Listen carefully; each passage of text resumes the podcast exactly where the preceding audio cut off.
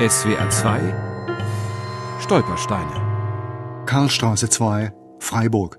Hier wohnte Sophie Levi, geborene Kiefe, Jahrgang 1872, deportiert 1942, KZ Theresienstadt, überlebt. Als die Nationalsozialisten an die Macht kamen, hatte Sophie Levi bereits vier Kinder großgezogen. Ihr ältester Sohn war im Ersten Weltkrieg für das Deutsche Reich gefallen.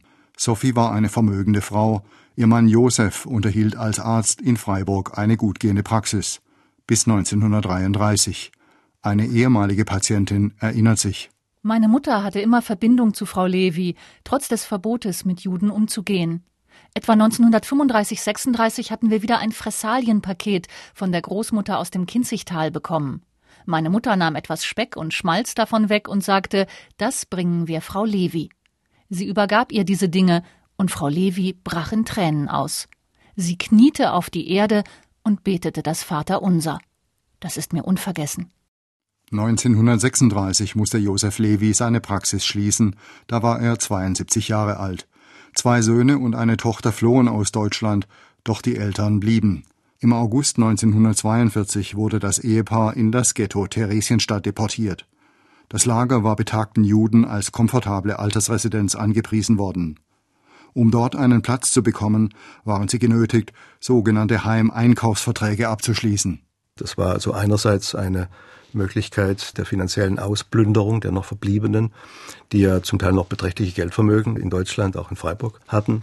Und andererseits eigentlich ein infames Mittel, Juden zu täuschen, indem man ihnen vorgaukelte, sie könnten irgendwo im Ausland ein Leben in guter, pensionsartiger Umgebung noch führen. Und das verkaufte man ihnen als Heimeinkaufsvertrag. So der pensionierte Lehrer Peter Künzel. Er hat die Geschichte der Levis nachgezeichnet. Josef überlebte in Theresienstadt nur ein knappes halbes Jahr, denn ausreichend zu essen bekamen dort nur diejenigen, die nicht durch Alter oder Krankheit am Arbeiten gehindert waren. Im Januar 1943 musste Sophie mit ansehen, wie ihr Ehemann verhungerte. Sie selbst überlebte das Ghetto.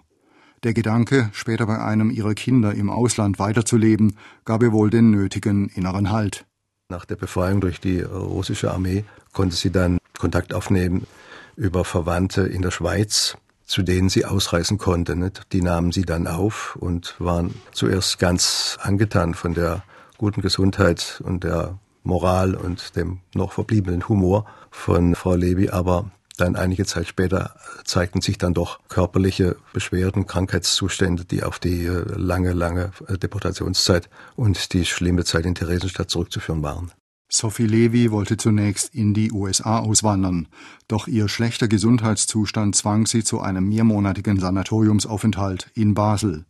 Von dort brach sie zu ihrer letzten großen Reise auf. Das Ziel war Palästina, einer ihrer Söhne nahm sie auf. Im Januar 1948, wenige Monate vor der Proklamation des Staates Israel, starb Sophie Levy im Alter von 76 Jahren. SWR 2 Stolpersteine auch im Internet unter swr2.de und als App für Smartphones.